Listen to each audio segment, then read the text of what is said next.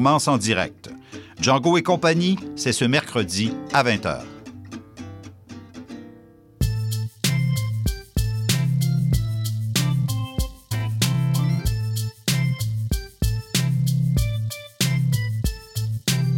CIBL 101.5 Montréal. CIBL, au cœur de la culture. Intermittent jusqu'à Wellington. Vers la rive sud, congestion depuis Turcot, euh, parce qu'on a eu un accident tout à l'heure sur la 132. Bon, ben c'est clair, tu vas être en retard. Ouais, cool. J'ai de la gym. Parce que la 132 demeure encore occupée? Il est 9 h. CIBL. 101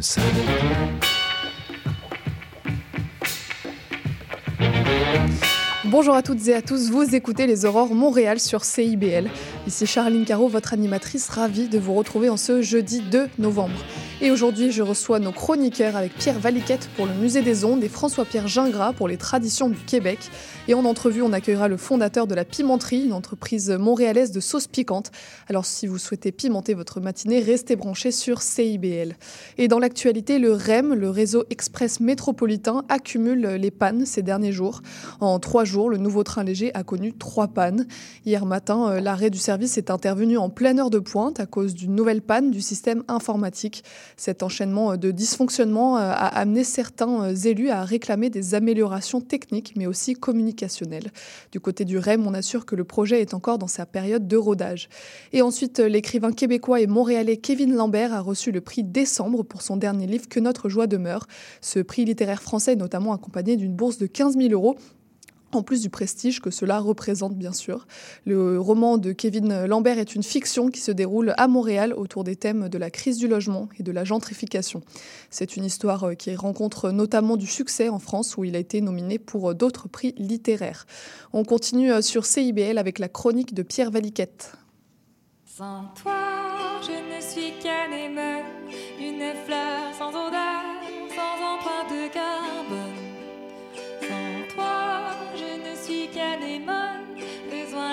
Chaleur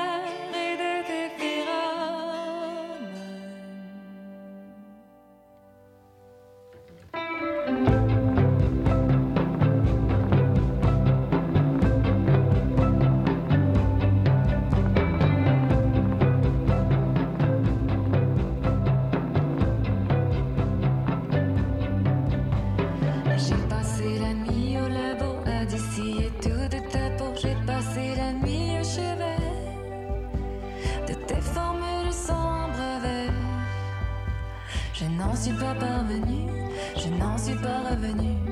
La chimie des êtres a parlé, j'y ai toujours cru, tu sais, planté dans mon décor. Tous les panacées s'efforent. Je n'ai qu'une odeur, celle d'être aimé par toi. Je suis inodore quand privé de ton corps.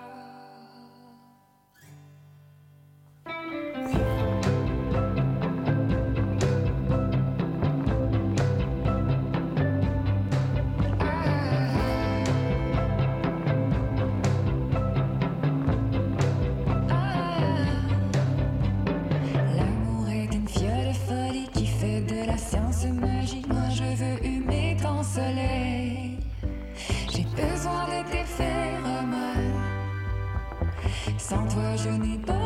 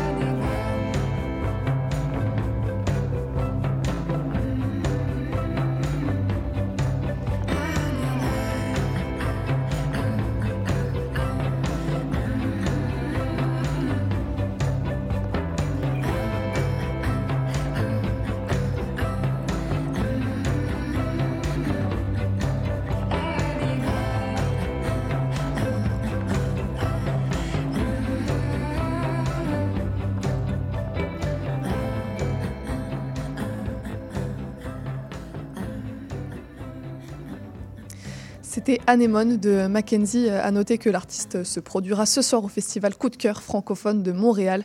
Et pour nous, on va recevoir notre chroniqueur Pierre Valiquette, président du Musée des Ondes, Émile Berliner. Bonjour Pierre. Bonjour Charline. Ça Et donc- fait bien plaisir d'être avec toi ce matin. Eh ben, le plaisir est partagé. Et donc euh, aujourd'hui, euh, vous vouliez nous parler de celui qui a donné euh, son nom à votre musée, Émile Berliner. Mais pour commencer, est-ce que vous pourriez, pourriez nous rappeler ce qu'est euh, ce fameux musée des ondes? Le musée des ondes Émile Berliner est un musée de sciences et de technologie, mais aussi un musée des communications. Alors, euh, ce qu'on essaie de montrer au musée, c'est l'origine de tout ce qui est communication, du télégraphe au euh, téléphone, en passant par euh, l'enregistrement du son dans des phonographes, des gramophones. C'est ensuite l'avènement de la télévision, c'est l'avènement de... Avant la télévision, c'est la radio. La radio, puis on se rend jusqu'aux télécommunications avec les satellites. C'est un musée, euh, je pense que ça vaut la peine de le visiter, là, euh, qui a beaucoup à montrer. On existe depuis à peu près 30 ans. On est parti de rien dans Saint-Henri. Et euh, maintenant, c'est rendu un musée, je pense, qui se présente de façon respectable et qui est euh, extrêmement intéressant à visiter pour tout le monde. Pas seulement les, les gens qui apprécient la technique, mais aussi les gens curieux. Euh, de voir comment a évolué la technologie des communications au Canada, au Québec, à Montréal, mais aussi dans le monde entier. Et alors, votre musée s'appelle Musée des ondes Émile Berliner. Est-ce que vous pourriez nous présenter ce personnage? La dernière fois, j'avais expliqué que Émile Berliner était un juif euh, allemand, euh, né en 1851, et euh, en pleine guerre franco-prussienne. Et son père la- lui elle- l'avait incité à, à quitter l'Allemagne et à s'en aller en Europe du Nord, aux États-Unis. Et ce qu'il a fait. Et aux États-Unis, euh, Berliner a suivi des conférences. Euh, on était au début de la connaissance de tout ce qui était électricité. Et Berliner a suivi des conférences, je pense, à l'Institut Cooper à New York. Je vous dis ça de mémoire, mais il me semble que c'est ça. Et on parlait de tout, on expliquait d'où ça provenait, euh, l'électricité, tout ça. Et Berliner, pour une raison que je n'ai pas encore compris, s'est mis à développer un microphone pour la nouvelle invention qui était le téléphone. Et il a été le premier à breveter un microphone qui va être euh, éventuellement acquis, dont le brevet va être acquis par Alexander Graham Bell. C'est ce qui va permettre à Berliner de se faire une petite fortune en 1875 à peu près, et qui va lui permettre de s'établir à Washington. Alors, euh, Berliner n'est pas resté à rien faire là, après avoir euh, euh, créé ou inventé ce microphone. Il a continué à rester dans le giron de, de Bell, euh, de la compagnie Bell Téléphone à Boston, à Washington, euh, à Philadelphie. Et euh, il a continué à, à faire des recherches puis à essayer d'inventer quelque chose. Edison venait de a inventé son phonographe où on faisait de l'enregistrement sur des cylindres, des cylindres de cire. euh, en 1877, Berliner était bien au courant de tout ça. Et il a, euh, dans le fond, il a essayé de trouver des failles au système d'Edison. Le système d'Edison avait un grand, grand, grand désavantage, c'est qu'il fallait que le son soit enregistré sur des cylindres. Or, les cylindres, c'est très difficile à reproduire. Alors, si vous voulez faire un produit et le vendre pour faire des sous, c'est- quand c'est difficile à reproduire, ben il n'y a pas... euh, c'est pas évident, là. Euh, C'est pas évident.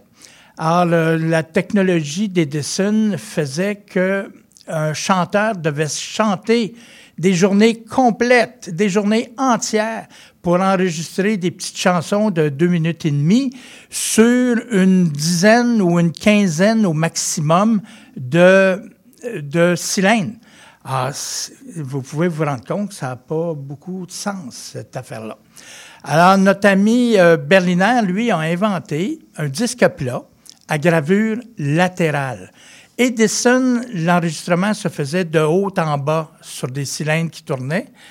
Berliner invente une gravure qui va de gauche à droite et qui fait la même chose, qui enregistre du son, mais avec un avantage absolument extraordinaire, c'est que son disque peut être produit par un procédé comme un procédé un peu comme on utilise dans l'imprimerie, en préparant des plaques et en les gravant, en les imprimant. Alors, on grave la musique sur un disque plat et on produit une matrice euh, métallique et à partir de cette matrice, on peut imprimer des disques sur un matériel euh, plus souple. Alors, tout le système, euh, toute l'énergie, tout le travail de Berliner, ça a été de, trouver sur quel matériel imprimer euh, ces disques. Alors, ça a commencé avec du caoutchouc, caoutchouc dur- durci. Et, ça, c'est vraiment très, très, très amusant parce que au Musée des Ondes, nous avons reçu en don il y a quelques années euh, d'un des petits-fils de Émile Berliner tous ces disques, tous les disques qu'il a utilisés pour faire sa recherche, pour trouver un matériel sur lequel imprimer ces disques. Que vous exposez au musée? Ah, C'est exposé au musée, on peut les voir là. Et on commence à les décrire et à expliquer d'où ça vient, d'où ça provient. Au musée, on a aussi des, euh, des carnets de recherche euh, que Berliner puis ses enfants ont réalisés. Alors, on suit tout le travail là, de, recherche puis de découverte du matériel. faut pas oublier que... Alors, c'est ça. Mon- notre ami Berliner, euh, quand il faisait ses premières recherches, c'était chez lui à Washington. Et euh, il a commencé... euh, il a fait sa publicité sur sa, sa méthode de, de reproduction de disques à peu près en 1877, 1878, 1879. Là, il s'est cherché des associés. Euh, il a construit des prototypes, des machines pour euh, reproduire le son. Il a fait faire des euh, quelques milliers, trois ou quatre mille petits appareils pour reproduire le son. À- en Allemagne, on a un exemplaire original de cette époque et c'est super le fun. Je- le temps passe très vite. Je vous, en- je vous, vous raconte ça trop euh, lentement, j'ai l'impression. Peut-être pour finir, comment on en vient à Montréal? Alors, euh, Berliner, c'est ça, a inventé son système, a, a commencé à le mettre en marché aux États-Unis. Ses associés trouvaient qu'il n'était pas assez rapide, qu'il n'investissait pas, pas assez d'argent pour le mettre en marché, et ils ont obtenu contre lui une injonction. Ils l'ont chassé des ondes, euh, pas des, ben, je dis des ondes, mais du marché aux États-Unis.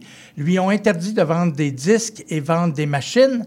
Alors Berliner a pris le train et s'est envenu à Montréal.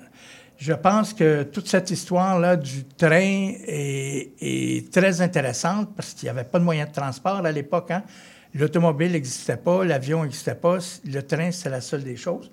Et le train, c'était nouveau, un peu comme l'invention de Berliner, c'était totalement nouveau. Alors, je vais vous parler de ça, je pense, euh, lors de la pro- prochaine chronique. Le train pour venir à Montréal. Est-ce que euh, Émile Berliner était connu du grand public euh, au même titre que Graham Bell ou Edison?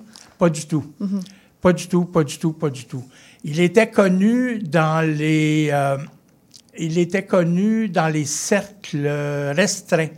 La Berliner gramophone était connue au début des années euh, 1900 à Montréal, était connue à New York, était connue euh, en Allemagne, était connue parce que Berliner et son frère ont créé Deutsche Grammophon en 1898. En tout cas, il était connu dans le monde restreint des euh, producteurs de disques. Et euh, c'était un compétiteur, je ne peux pas vous dire s'il était féroce, mais ce que je peux vous dire, c'est qu'il avait des compétiteurs féroces qui voulaient se battre contre son espèce de monopole euh, à l'époque. Eh ben, merci beaucoup euh, Pierre pour ce petit euh, retour historique. On comprend mieux pourquoi vous avez choisi ce nom-là pour euh, l'associer à votre musée. Pour ceux qui aimeraient en savoir plus, donc n'hésitez pas à vous rendre au musée des Ondes situé dans le quartier Saint-Henri. Merci beaucoup. Merci beaucoup. À bientôt. On continue sur CIBL avec l'entrevue de Julien Fréchette de la Pimenterie.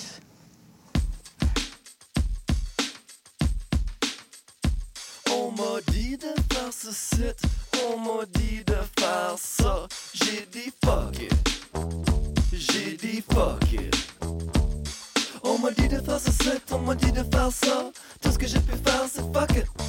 On m'a dit de faire ce site, on m'a dit de faire ça. La seule affaire à faire, c'est fuck it. Les terrasses sont sorties avec un 5 à 7.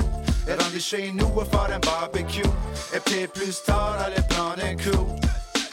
Avec des filles, avec un fer, puis on peut dire fuck le temps de l'année. Aller au travail, j'ai des meeting le matin, yeah fuck. Donne le gong, kick the bucket un jour. Ma com, c'est le rendez-vous. J'ai du La da di, la da da, la da di, la da da da. J'ai dit fuck it.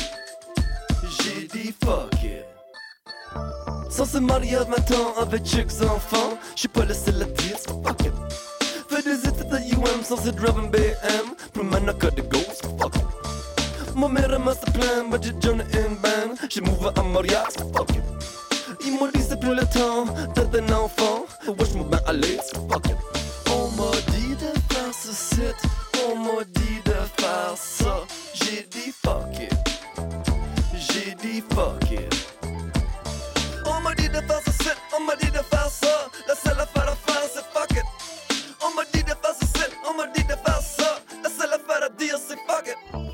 Un paiement pour ma cage, j'ai du Faire des crédits dus sur ma marge, j'ai du Je vais me rouler par terre avec les fesses salaires. Le monde se moque de moi, j'ai dit fuck, fuck. Picker up les kids à la garderia. Ben, fait que dès qu'une demi j'ai du Avant on était quatre, après on était trois. À cette heure on est deux, so fuck it. C'est pas ma faute, j'parle là-bas about les autres qui disent Ah fuck it, j'm'en fuck about le monde J'care about le monde, mais pas moi j'suis comme I guess que j'suis bien de ma vie, so ben Pense t'as compris, c'est même que je vis ma vie. Fais ce que tu veux faire, fais ce qui te fait sourire. Fais ce qu'il te faut, as long que tu peux te nourrir. Pas besoin de chasser, pas besoin de courir. On m'a dit de faire ce site, on m'a dit de faire ça. J'ai dit fuck it. J'ai dit fuck it. On m'a dit de faire ce site, on m'a dit de faire ça. Tout ce que j'ai pu faire, c'est fuck it. On m'a dit de faire ce site, on m'a dit ce site, on m'a dit de faire ça. La seule affaire à dire, c'est fuck it. La da di, la da da. La da di, la da da da. La da di, la da da da. J'ai dit fuck it, la da da. Et vous écoutiez Radio Radio. Et aujourd'hui, j'ai le plaisir de recevoir Julien Fréchette, cofondateur de l'entreprise montréalaise La Pimenterie. Bonjour Julien. Bonjour. Alors, euh, première question euh, que je me permets, est-ce que votre vie a été pimentée par la création de cette nouvelle entreprise? Euh, ben, ça fait ça fait bientôt euh, huit ans en fait Mhm. que l'entreprise existe. En 2016, ben oui, et effectivement, ma vie euh, ben, consiste à il y a des piments à, à tous les jours en fait. Alors, à l'origine, vous êtes donc cinéaste et documentariste. Vous êtes notamment allé en, en zone de guerre pour tourner, tourner un documentaire. C'est quoi le rapport avec les sauces piquantes? Il y en a aucun en Mhm. fait. Euh, C'est plutôt que le l'un m'a amené à l'autre. Euh, disons que je suis allé un peu trop loin dans ma pratique artistique euh, au niveau du risque et euh, j'ai vraiment éprouvé l'envie de faire euh, autre chose de ma vie, de me poser et de prendre un peu moins de risques. Mhm. Euh, le piment n'a jamais tué personne, contrairement à une balle de fusil. Exactement. Et c'est justement euh, sur, pendant, sur la ligne de front, je crois que vous pensez aux, aux sauces piquantes dont, qui vous sont un peu tombées dessus comme, comme un moyen de, de survie presque, et puis par la suite comme une vocation euh, soudaine. Euh, ben oui, exactement. Je, je suis rentré du- d'un voyage euh, en Irak et puis j'ai com- j'ai commencé à concocter en fait euh, diffé- les différentes sauces euh, de, de la pimenterie et depuis ben c'est ma vie tourne autour du piment. Mhm. Je ne fais malheureusement plus de films. Je n'ai pas le temps, mais mon dernier film était un film sur le piment. Exactement. Justement. et donc, euh, et, et donc, je- j'exprime ma créativité autrement. En fait, Euh, pour moi, chaque sauce est vraiment, euh, pour moi, c'est, pratiquement un film. C'est un Mhm. univers distinct. Et donc, euh, je, les gens me demandent si je m'ennuie euh, du cinéma. Pas du tout, Mhm. en fait. Et est-ce que vous aimiez déjà les sauces piquantes avant de vous lancer dans l'aventure? J'ai toujours aimé les sauces Mhm. piquantes, aussi jeune que je me souvienne. Peut-être j'avais six ans, j'ai commencé à prendre Tabasco et harissa, mais et personne m'a forcé. Hein. Mhm. vraiment, je suis allé vers ça par, euh, par, par intérêt, par curiosité. Ben, J'avais de la misère à comprendre en fait pourquoi les adultes prenaient ça, suaient, avaient de la difficulté euh, à, à manger, mais malgré tout ils revenaient. Et donc ça, ça piqué ma curiosité et j'ai décidé d'essayer. Et puis, ben, à, à mon tour, j'ai aimé ça tout de suite. On entre maintenant dans le vif du sujet. Euh, C'est quoi les étapes à suivre pour réaliser une sauce piquante? Euh, de un, il faut avoir une bonne idée. Mhm. il faut avoir une idée claire. C'est comme quand on fait un film. Il faut avoir euh, une idée, une proposition de, de départ. Puis après ça, ben, on l'explore.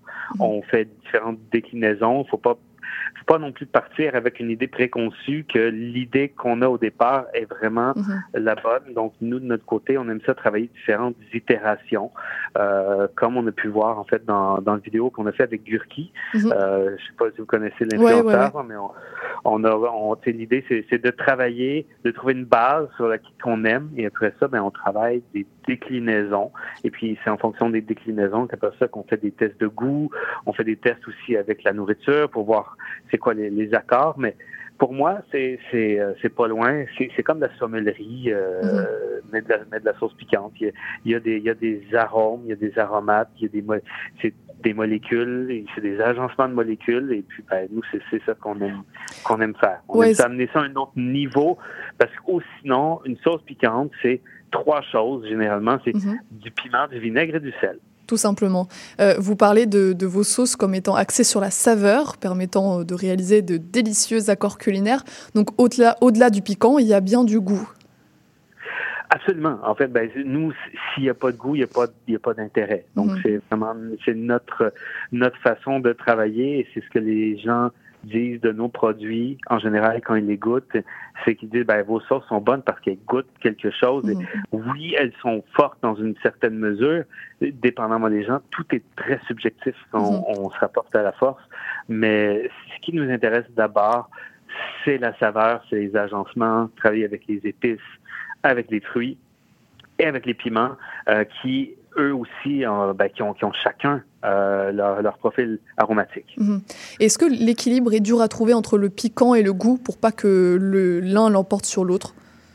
Euh, oui, mais en fait, il faut vraiment partir avec la, la, la, la prémisse. Donc, c'est quoi le niveau d'intensité qu'on veut offrir euh, à la sauce? Est-ce que c'est un piment sur 5, 3 sur 5, 5 sur 5?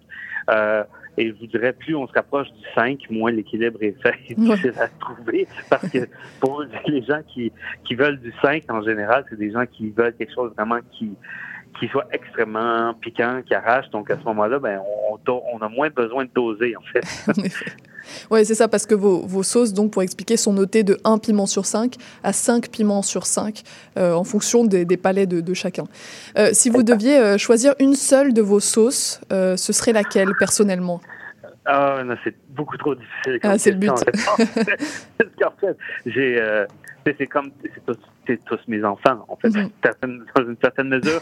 Cela dit, je peux dire peut-être que j'ai une, une relation spéciale avec la première que j'ai fait. Ouais. Qui s'appelle comment? qui qui est Royal Bourbon. Et c'est la sauce que j'ai fait quand je suis rentré du, du fameux voyage justement en Irak. Et donc c'est une sauce qui euh, justement qui contient des dates à l'intérieur, un peu comme au, au Moyen-Orient. Donc c'est une de mes préférées, mais c'est vraiment c'est un rapport filial, c'est un rapport émotif rendu là parce que ça, ça, se, ça rapporte vraiment un, un moment marquant de, de, ma vie.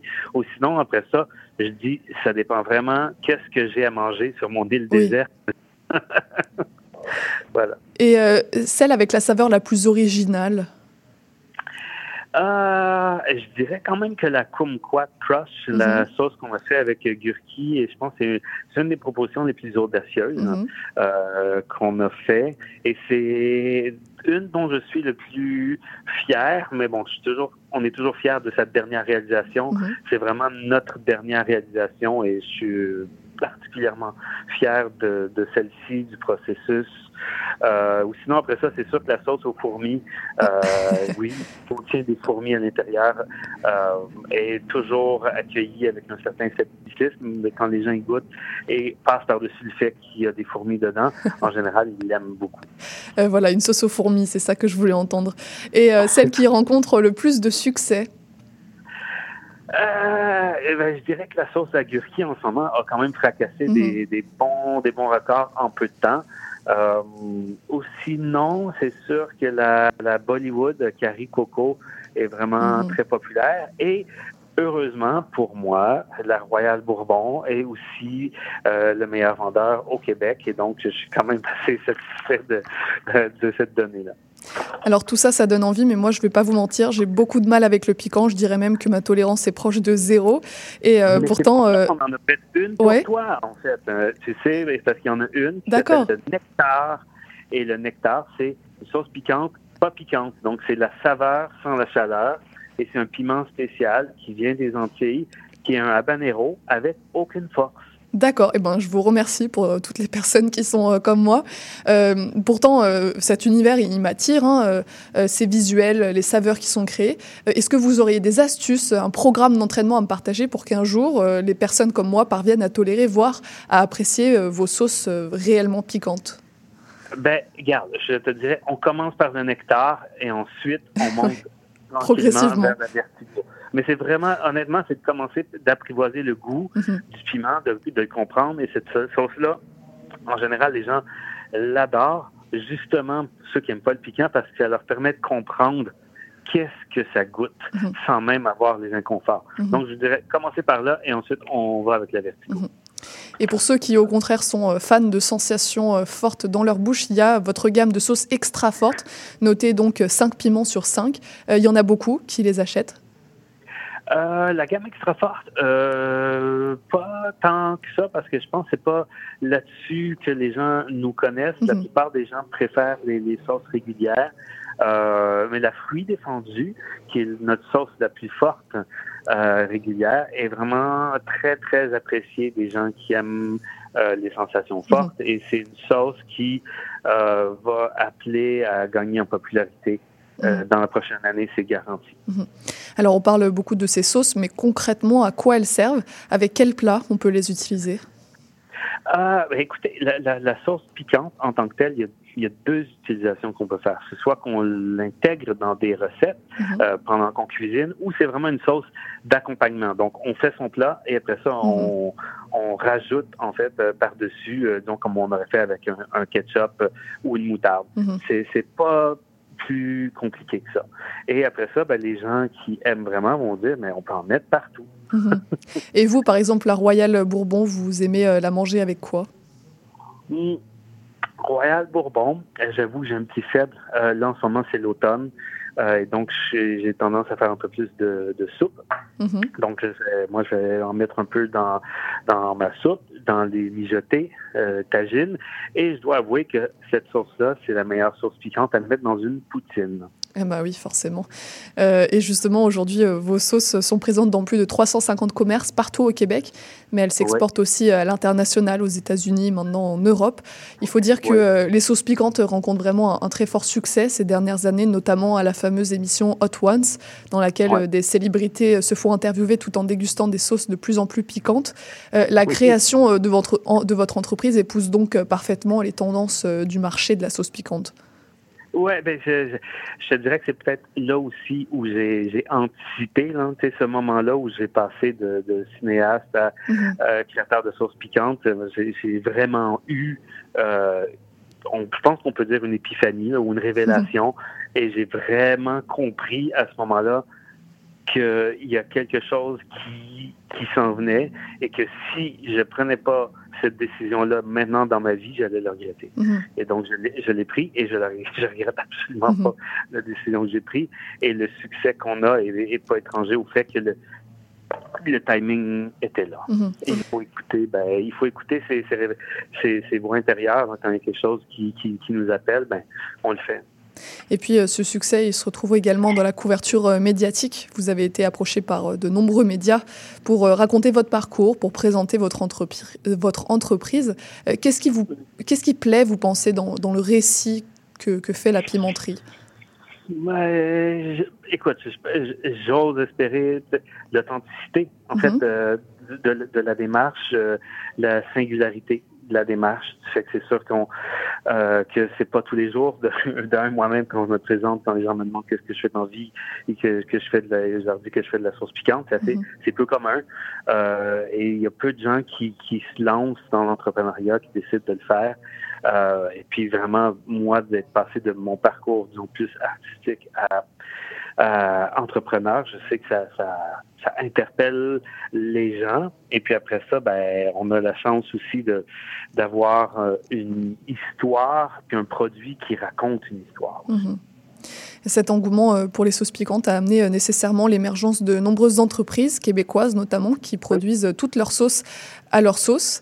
Euh, Est-ce que la concurrence est forte? Est-ce que vous la sentez? Euh, oui et non. Je dirais, ben, la concurrence était à prévoir et c'est pas Mhm. nous c'est quelque chose qu'on encourage aussi dans la mesure où le public je pense a besoin de différentes propositions de saveurs.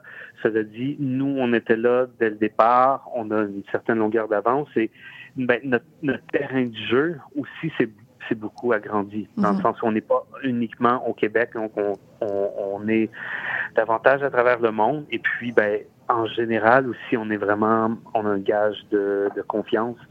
Euh, quand on sort une nouvelle sauce, les gens savent que ça va être bon. Mhm. Et euh, à, à chaque fois qu'on sort un nouveau produit, en, en général, ben, on se trompe pas et le public est au rendez-vous Mhm. pour euh, pour l'acheter. Donc euh, c'est c'est pas quelque chose qui nous qui nous euh, qui nous qui nous effraie. Au contraire, euh, moi je pense pas que le, le piquant ou la sauce piquante est une mode qui va Mhm. passer. C'est quelque chose qui va rester parce que c'est un phénomène culturel. Mhm. À partir d'une personne, à partir du moment où une personne adopte le piment fort dans ses habitudes de vie, dans sa vie, et c'est quelque chose qui, qui va transmettre, en Mhm. fait, aux générations futures. Donc, pour moi, c'est quelque chose qui est nouveau dans la vie des Québécois. Il n'y avait pas ça euh, il y a 20, 25 ans, mais c'est quelque chose qui va rester. Et justement, comment vous expliquez euh, cette nouvelle, nouvelle tendance culturelle, comme vous dites, parce que historiquement, la cuisine québécoise traditionnelle comporte très peu d'épices.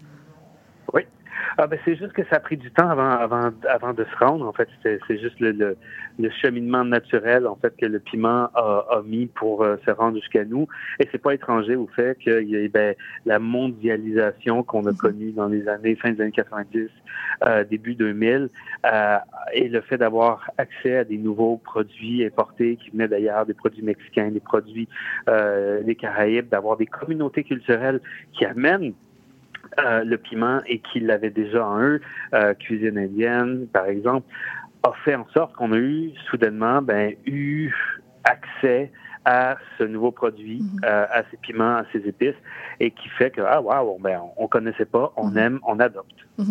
Et malgré euh, cette mondialisation, vous êtes une entreprise québécoise. Votre usine est implantée dans le quartier de Rosemont-la-Petite-Patrie, à Montréal.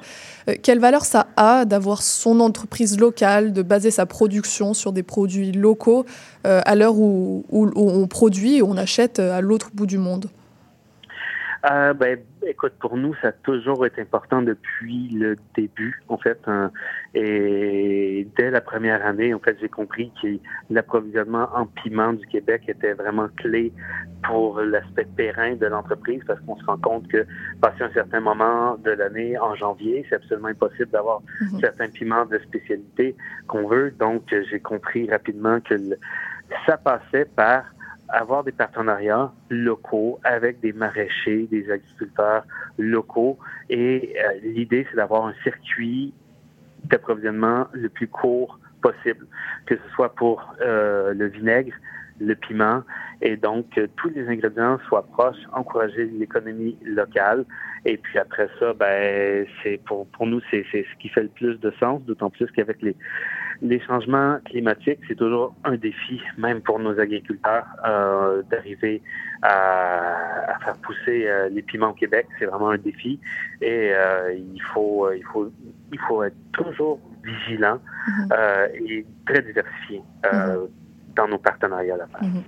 Eh ben, merci beaucoup, euh, Julien, pour cette euh, entrevue euh, très intéressante autour de votre entreprise. On peut retrouver, pour ceux qui sont intéressés, toutes vos sauces, bien sûr, sur le site lapimenterie.com. Merci beaucoup et puis bonne continuation avec la pimenterie. Merci à vous. Passez une bonne journée. Au revoir. On continue sur CIBL avec la chronique de François-Pierre Gingras sur les traditions du Québec.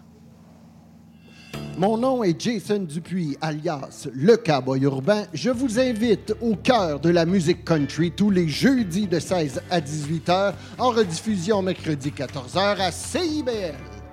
Salut, c'est Béatrice Grandet. Je vous donne rendez-vous tous les lundis à partir de 10h pour prolonger l'été sur les Sentiers débattus. Une série de balados réalisés à travers le Québec et qui vous emmène dans un voyage au cœur de lieux alternatifs et des gens qui les habitent. Alors je vous dis à bientôt sur les Sentiers débattus.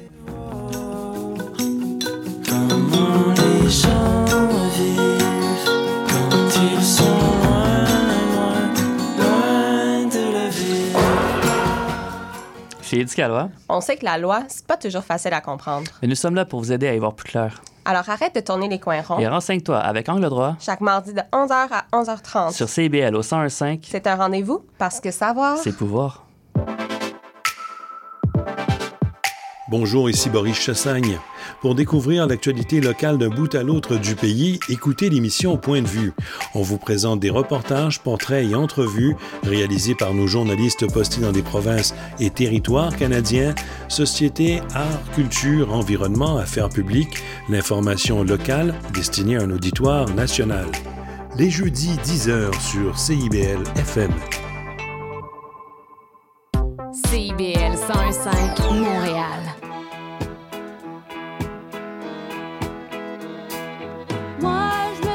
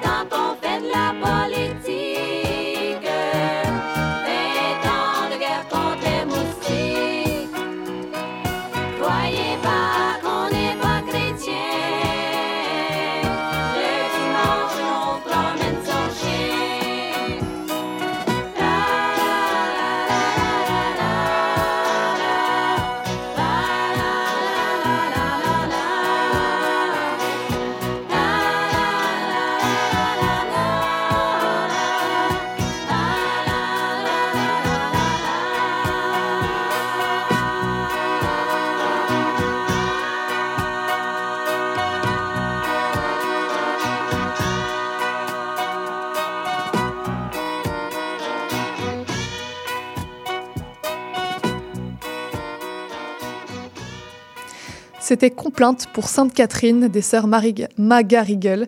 Et c'est l'heure de la chronique de François-Pierre Gingras sur les traditions du Québec. Bonjour François-Pierre. Bonjour. Et aujourd'hui, vous nous parlez de la Sainte-Catherine. Qu'est-ce qu'on célèbre en cette fête?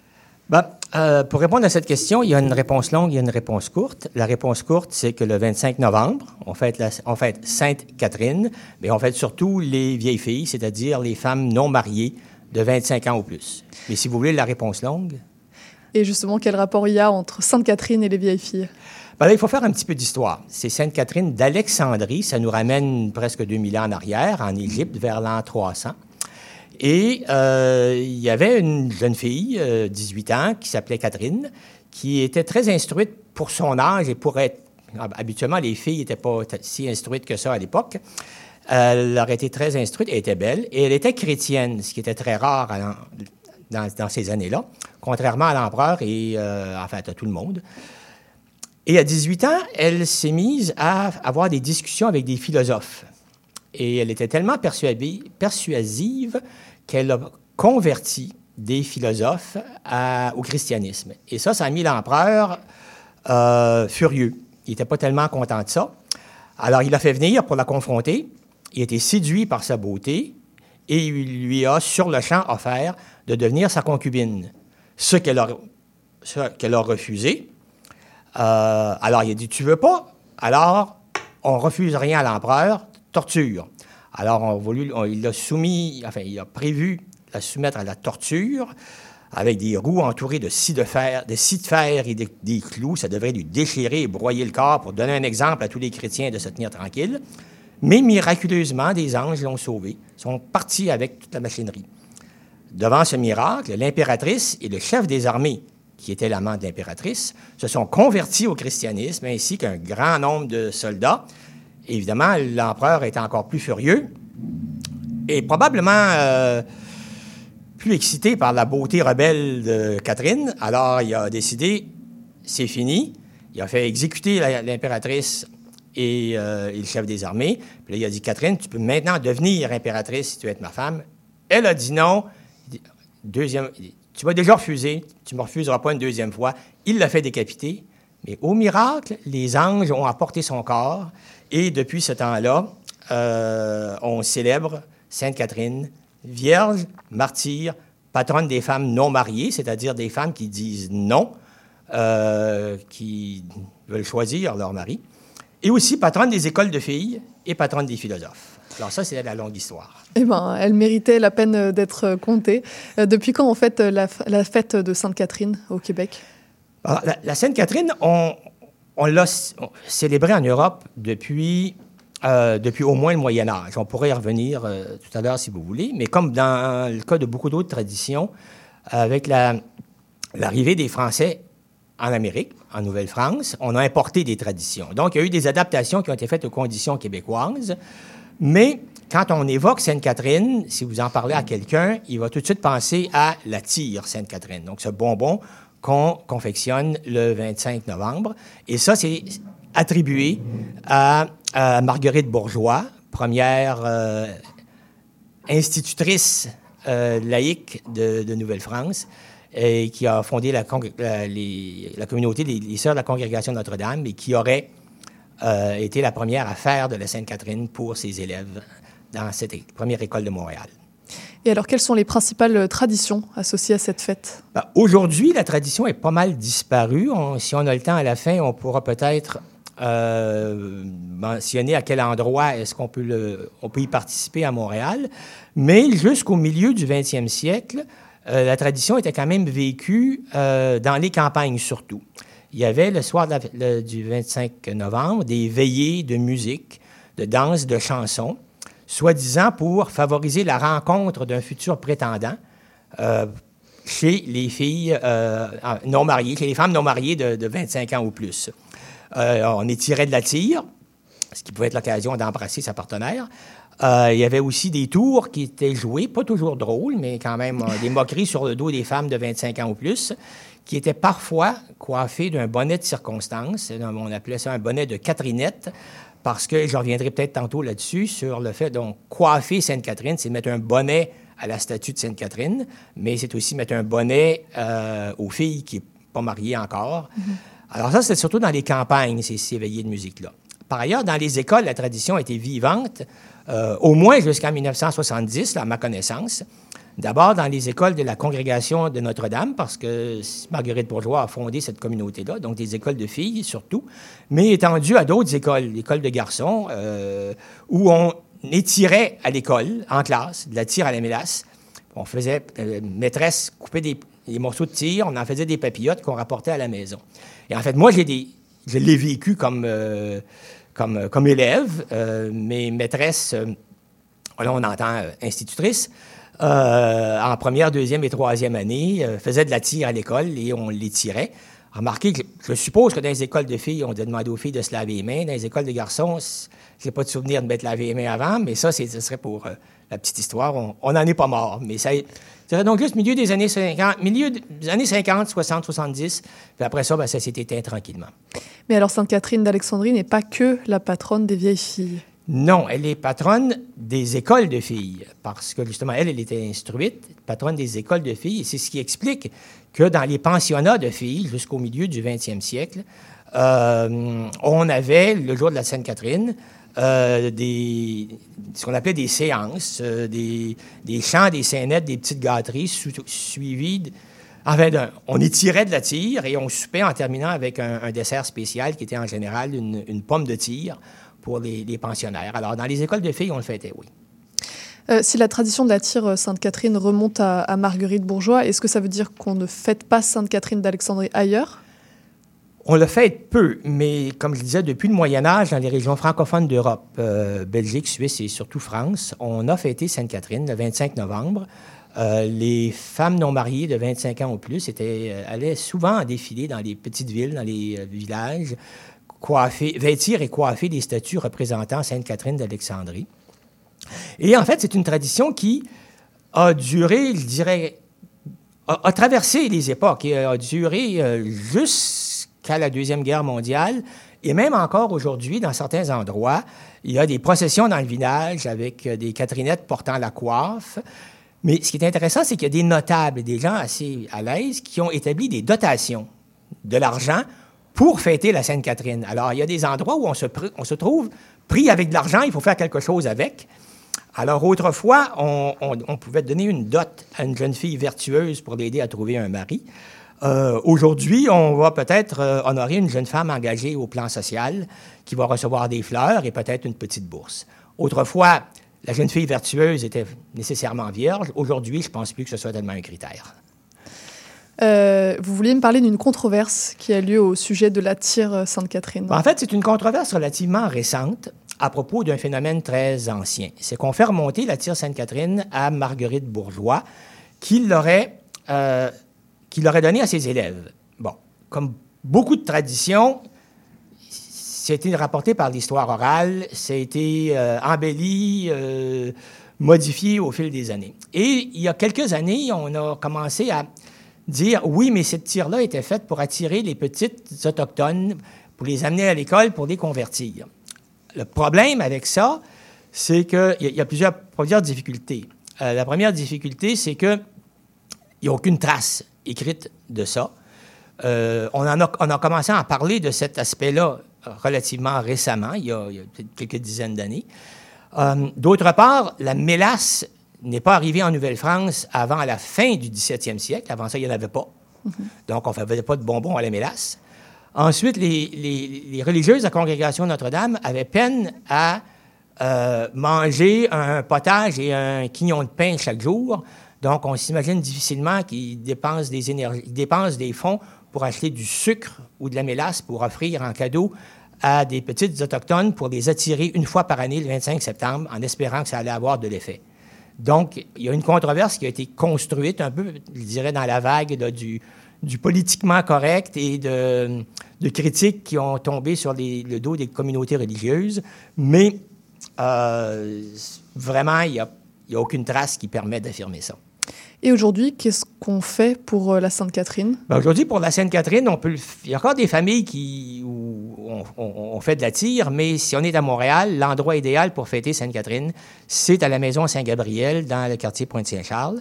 Et il y a deux événements, euh, il y a deux événements particuliers qui euh, sont, sont très intéressants. Le samedi 18 novembre, il y a un atelier, l'un l'avant-midi, l'autre l'après-midi, où euh, on peut, en famille, donc c'est un événement pour les familles, on peut étirer de la tire Sainte-Catherine. Il faut aller sur le site de la Maison Saint-Gabriel pour euh, faire une réservation.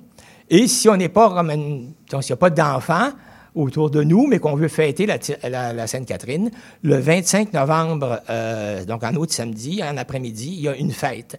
Et à, l'occasion de cette fête-là, il y a un, a un excellent conteur, Francis Desilets, qui va parler de l'histoire de la Sainte-Catherine, qui va... euh, bon, c'est des contes, donc il y a, beaucoup d'imaginaire. Il, est aussi historien, donc il peut quand- même euh, corroborer un certain nombre de faits. C'est un spectacle qui dure une heure et qui euh, s'accompagne d'une visite de la cave au grenier de la Maison Saint-Gabriel. Maison Saint-Gabriel qui a été... qui remonte à Marguerite Bourgeois et dont les, les objectifs de cette maison-là, qui était une maison de ferme, c'était justement de permettre aux, aux- aux sœurs d'être autosuffisantes en matière alimentaire et donc de cultiver euh, leurs choses, tout en offrant un endroit pour être, euh, pour être une, une école euh, et pour héberger les filles du roi, euh, qui avaient il n'y avait pas assez de place dans la maison de.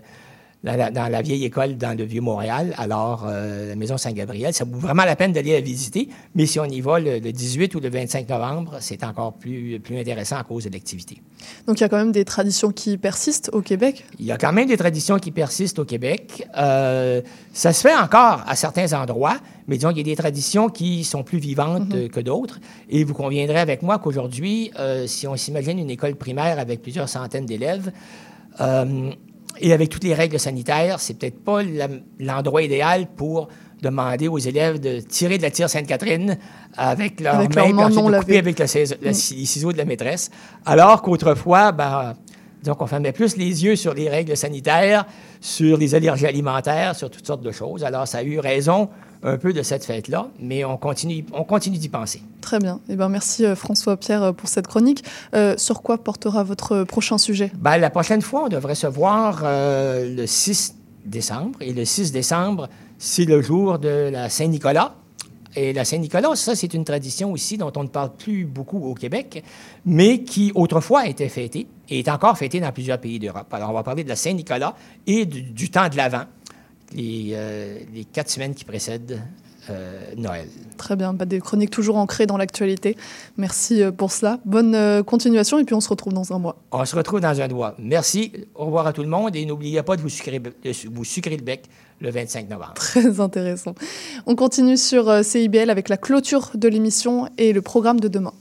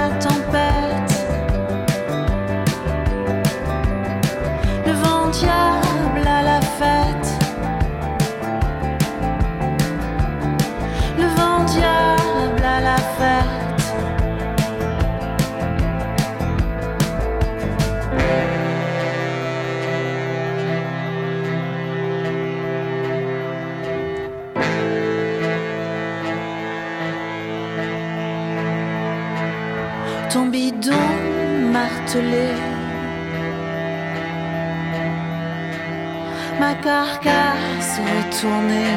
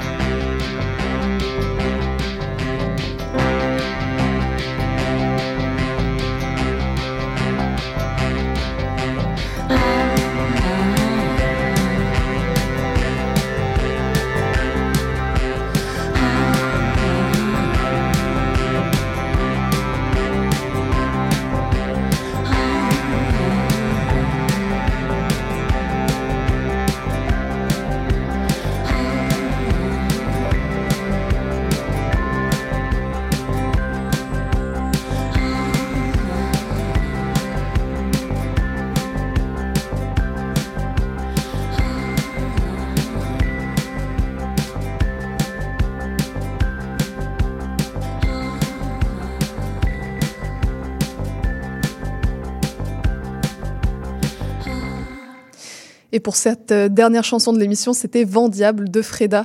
Et avant de se quitter, une petite information. Sachez que nous faisons euh, gagner deux places pour le nouveau spectacle de Mesguena, l'association euh, de musique andalouse de Montréal.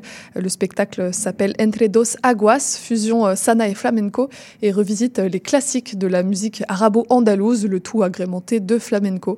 L'événement a lieu le samedi 4 novembre à 18h30 à la salle des Îlets. Et justement, pour participer au tirage des places, rendez-vous sur notre site internet CIBL 1015. Vous pourrez cliquer sur l'onglet tirage et remplir le formulaire de participation. Bonne chance à tous. Et pour nous, euh, l'émission touche déjà à sa fin. Merci à Pierre Valiquette, à François-Pierre Gingras et à Julien Fréchette pour leur venue à notre micro. À la mise en onde et aux choix musicaux, c'était Maurice Bolduc, comme d'habitude, que je remercie pour sa précieuse assistance. Demain, à 8h, c'est la rediffusion des meilleures entrevues de la semaine. Et puis lundi, on se retrouve euh, avec nos chroniqueuses, avec Élise Dagenet pour les outils de la paix, José Provençal pour les enjeux de décroissance. En entrevue, j'aurai le plaisir d'accueillir David Boily, photojournaliste pour la presse. C'était Charline Caro sur CIBL. Je vous remercie pour votre écoute et je vous dis à lundi pour notre prochaine émission.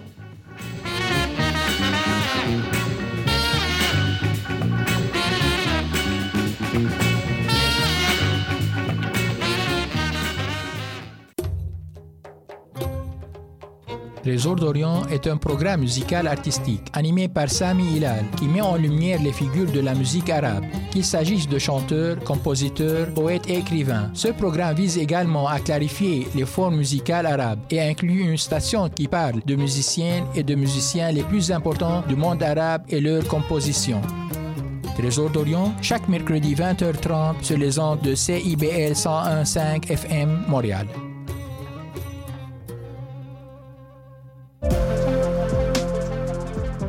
Salut, c'est Laurie Vachon. Dans Attache Tatoune, tu vas découvrir les artistes d'aujourd'hui et de demain.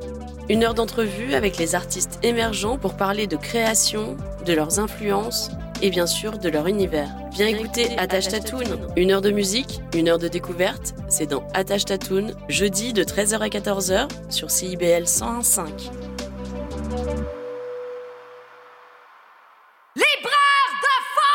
Tout sur la littérature. Cette forme-là parlait d'une certaine manière du fond que je voulais explorer. Et ça va générer chez lui une réelle angoisse. Une série nouvelle qui s'appelle Le Projet P. Le personnage de Marion, par exemple, c'est beaucoup défini à travers ce qu'elle peut faire pour les autres ou ce qu'elle représente aux yeux des autres.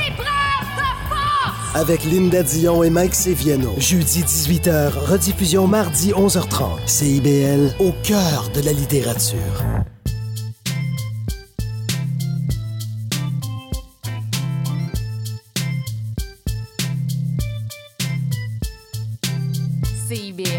CIBL 101.5 Montréal.